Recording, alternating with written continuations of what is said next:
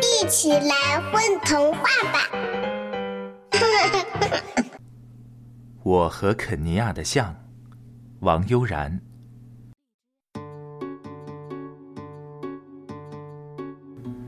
吃完早饭，我一扭屁股跳到窗台上，抱起非洲画册，开始我的肯尼亚草原之旅。宽广的草原一望无际，巨大的合欢散落其间，大象和犀牛随处可见。哦，最有意思的是起飞前一阵狂奔以获取动力的火烈鸟，它们的羽毛同落日一样艳丽。叮咚，门铃突然响了，我跑到门口一看，天哪，门口居然站着一头大象！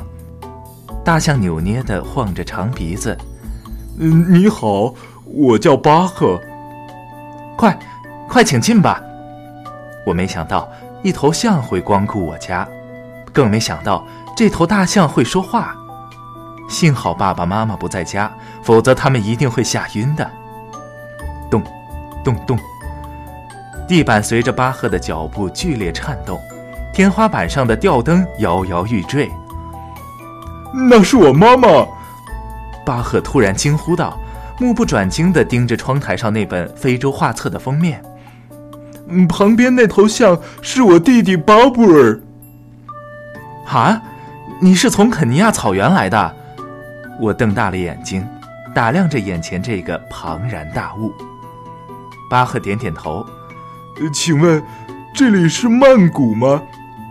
这里是中国。我摇摇头说。哦，我迷路了。我要去曼谷。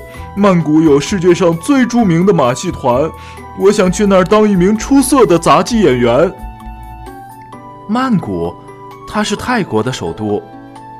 我挠了挠耳朵，想了想，然后从书柜里抽出一张世界地图，摊在地上。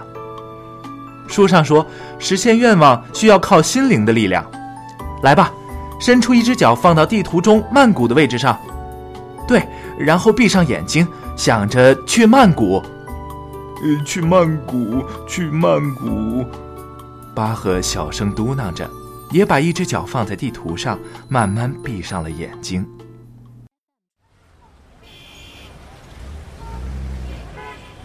一阵沉寂后，耳边突然传来了喧嚣声。我睁开眼睛，哇！我和巴赫正站在一条川流不息的大街上，过往的行人都是一副夏天的装扮。阳光灿烂的，让人昏昏欲睡。看前面那座金色宫殿是大皇宫，我们真的到曼谷了。看，有象群表演。巴赫迫不及待的挤进人群。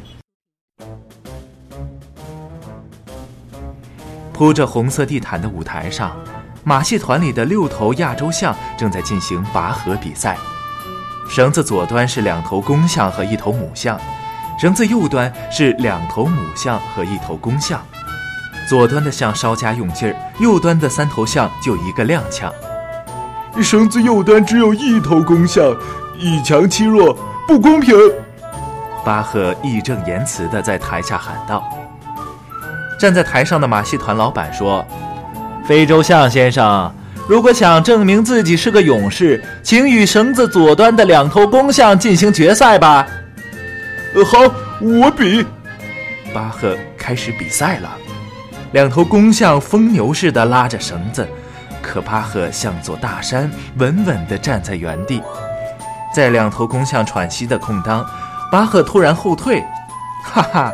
突如其来的力量让那两头公象摔了个倒栽葱，巴赫轻而易举地赢了。巴赫，强大的巴赫！观众们热烈的欢呼。巴赫立即被马戏团老板聘请去其他街上进行巡回表演了。我一个人待在马戏团的会客室里等他。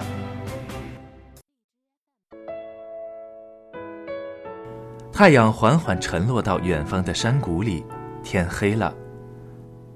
快，我们快走！呀，是巴赫回来了，他的长鼻子把会客室的玻璃敲得砰砰响。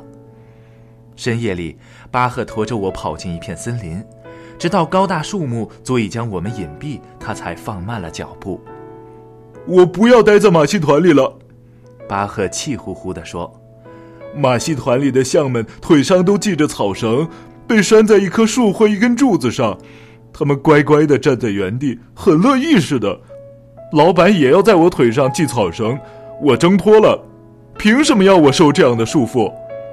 一只上了年纪的鹦鹉告诉我，这些象还是幼象的时候，拴在腿上的不是草绳，而是钢圈。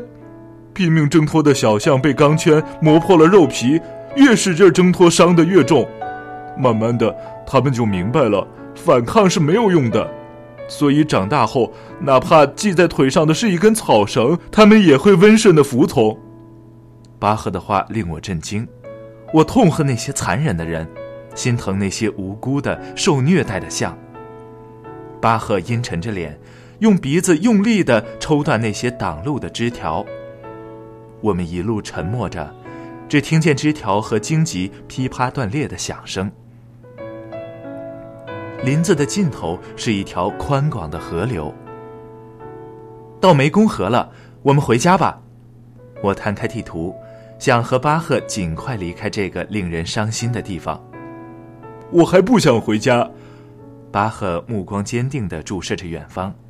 我想组建自己的马戏团，一个拥有自由和尊重的马戏团。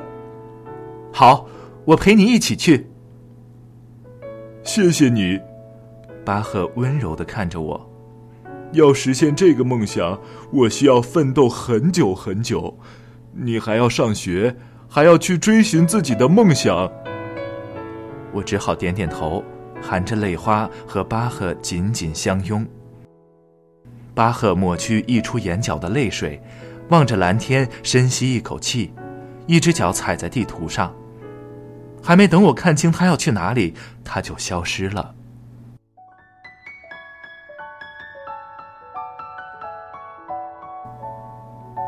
然后呢？巴赫的梦想实现了没有？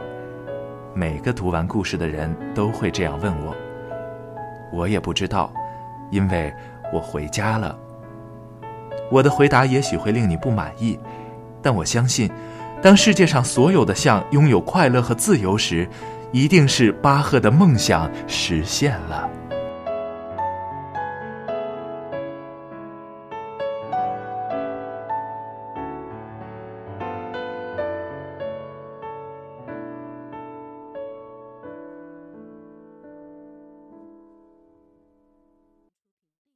宝贝儿，你们在干嘛呀？嘘，我们没在。